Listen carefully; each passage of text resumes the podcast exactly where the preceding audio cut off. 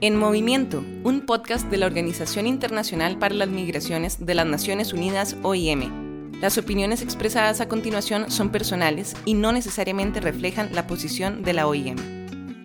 Bienvenidas y bienvenidos a nuestro podcast En Movimiento. Mi nombre es Jorge Andrés Gallo, soy oficial regional de comunicaciones para Centroamérica, Norteamérica y el Caribe de la OIM, la Organización Internacional para las Migraciones, y hoy en este episodio del podcast vamos a hablar sobre trata de personas. El 30 de julio de cada año se conmemora el Día Internacional de Lucha contra la Trata de Personas. Y para hablar sobre este tema tan delicado, tenemos a Rosalind Borland quien es eh, especialista en protección eh, de personas migrantes aquí en nuestra oficina regional de la OIM para Centroamérica, Norteamérica y el, Caribe. Roslyn, bienvenida, muchas gracias por acompañarnos. Qué gusto estar aquí, Jorge, muchas gracias. Eh, Roslyn, hoy queremos, eh, digamos, aclarar muchas de las confusiones que se tienen alrededor del tema de la trata de personas. Y la primera y tal vez la más frecuente es que la trata de personas se confunde con el tráfico de migrantes. ¿Cuál es la diferencia entre la trata y el tráfico? Son crímenes muy, muy diferentes. La trata de personas es realmente una forma moderna de la esclavitud es una situación donde una persona está explotado, están forzados a trabajar o forzados a una situación de explotación sexual, todo para el beneficio de la red criminal que les están sometiendo a esa actividad. En cambio, tráfico ilícito de inmigrantes es muy diferente porque es contra la ley migratoria. Es cruzando una frontera con el apoyo de otro, como un coyote, ambos involucran personas, entonces hay veces por eso está la confusión. Pero en uno el crimen es contra los derechos humanos de la persona y el otro es realmente un cruce ilegal y, y eso es contra la ley, es contra el Estado. Otra confusión que se presenta con muchísima frecuencia es que muchísimas personas aún acostumbran decir trata de blancas. ¿Por qué eso es incorrecto? Es una terminología muy anticuado ya, ya muy de pasado viene de un momento cuando se asociaba eh, esta situación solamente con explotación sexual y solamente con mujeres de un cierto parte del mundo. Pero lo que sabemos es que puede ser cualquier persona de cualquier etnicidad, de cualquier nacionalidad, en cualquier parte del mundo, y no solo por fines sexuales, puede ser por eh, trabajo forzado en pesca, en minas, en agricultura, lo que sea. Entonces, hablar de trata de blancas hace que uno piense en esos mitos de que solo mujeres, solo blancas, solo sexual. Y eso hay que evitarlo porque es cualquiera de nosotros. Puede pasar a cualquiera, puede pasar inclusive a nuestros conacionales dentro del mismo país. Y, y, puede pasar a personas con educación o, o, personas sin educación. Puede ser entonces sin necesidad de cruzar una frontera. Exacto, claro. La trata puede pasar dentro de un país o puede ser transnacional. Hay muchas diferentes formas. Mencionabas ahora eh, que existen diferentes formas de explotación. ¿Cuáles son esos tipos de explotación? Realmente son casi sin fin, pero la forma de hablarlo resumido es un poco pensar en todo que es explotación sexual, que puede ser eh, pornografía forzada o prostitución forzada o esas actividades, todo ese tipo de explotación sexual y todo que es la explotación laboral en cualquier sector puede ser eh, trabajo doméstica, ventas, eh, lo que se puede imaginar como actividad laboral, se pueden forzar a alguien a hacerlo. También hay otras formas como por ejemplo mendicidad forzada o acciones eh, criminales forzados. Entonces hay, hay muchas formas. Rose, la trata de personas es uno de los crímenes más crueles que existen porque somete a sus víctimas a una condición de esclavitud está creciendo, está disminuyendo la trata de personas. Eh, ¿Cómo es el panorama a nivel mundial de la trata de personas? Los países reportan cuántas personas han identificado y ayudado, por ejemplo, pero eso nos dice quienes están encontrando, no quienes están detrás en, total. Pero sí hemos podido en las Naciones Unidas hacer estimaciones. Entonces hay una estimación de 40.3 millones de personas actualmente en esclavitud, en, en, explotación en este momento. No es muy fácil decir si va en ascendencia o descendencia. Lo que a veces puede ver uno es que se asocia con otro fenómeno, como un flujo masivo o con un desastre natural. Y ahí uno puede decir, wow, hay más casos y creemos que está vinculado con esta situación, creemos que realmente incrementó. Y, precisamente una de las dificultades de identificar, digamos, la trata de personas es que muchísimas personas que están siendo explotadas, que, que están siendo víctimas de trata, ni siquiera se dan cuenta que están siendo víctimas. ¿Por qué sucede eso, Rose? Hay veces las condiciones en el mismo sector son explotativos, entonces si están en un trabajo informal y no hay muchas protecciones, ellos pueden verlo como normalizado, las condiciones, aunque están siendo coaccionados y forzados sienten que es como, entre comillas, normal. Otra razón es que las personas pueden no autodefinirse como víctima de un crimen. Eso puede ser por, por las reacciones muy normales emocionales que puede tener alguien que está tratando de mejorar su vida y cae en las manos de estas redes criminales y puede sentir culpa, puede sentir vergüenza, puede sentir decepción porque pensaba que iba a mejorar todo y terminó peor.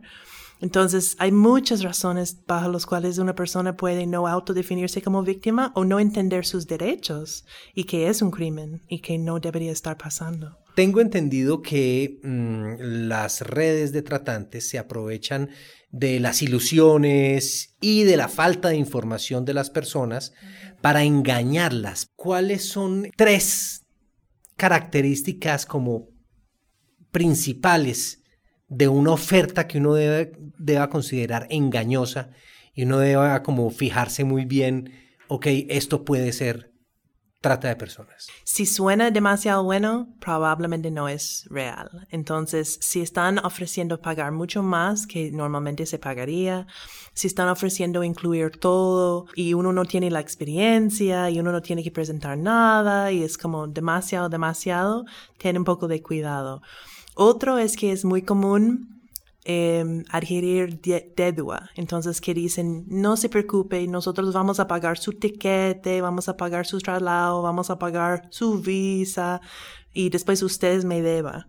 Eso también es una señal de tener preocupación porque es una forma de controlarle después y forzarle a trabajar. Otro em, alerta que se habla mucho es si quieren controlar sus documentos. Todos nosotros tenemos derecho a mantener control de nuestro pasaporte, de nuestra cédula, de nuestras identificaciones y no hay ninguna razón que otra persona debería quitarnos eso. Es otra forma de controlarnos, nos pone en peligro. Entonces hay que tener mucho cuidado con eso. Rose, muchísimas gracias por toda esta información. Nos ayuda a aclarar muchísimo eh, la, percepción que tenemos normalmente sobre la trata de personas. Nos alegra poder hablar eh, sobre esto eh, con una experta en el tema. Muchas gracias. Bueno, vamos a seguir hablando sobre la trata de personas porque definitivamente es muy importante que quienes nos escuchan conozcan cómo resultan eh, estas víctimas cayendo en, estos engaños que les llevan a la explotación. Y para hablar entonces sobre este tema, mm, hemos invitado a Dayan Corrales. Dayan, bienvenida. Hola Jorge, gracias por invitarme. Dayan es eh, especialista en protección a personas migrantes de la OIM, de aquí de nuestra oficina regional, y conoce de primera mano muchísimos casos de trata de personas. Eh, es un trabajo bien duro, Dayan, ¿no? Es un trabajo bastante difícil porque por un lado sabemos que apoyamos a mucha gente y que la organización tiene un rol muy importante en poder retornar a estas personas y darles una segunda oportunidad, pero por otro lado también es desgarrador darse cuenta de cómo sufren y cómo se ven amenazados los derechos de las personas día con día en, en todo el mundo. Dayan, cuéntenos algunos de estos casos. Para hablar específicamente del engaño, me gustaría poner en la mesa un caso que atendimos hace algún tiempo, que es de una mujer que cuenta con estudios universitarios, que es muy preparada. ¿En qué país? ¿En un país en nuestra región? En un país en nuestra, eh, correcto, acá en Centroamérica. A través de sus redes sociales es contactada por una empresa que al parecer es una empresa muy consolidada, que, que tiene un buen perfil, etc. ¿Una empresa fuera de la región? Fuera de la región, en Asia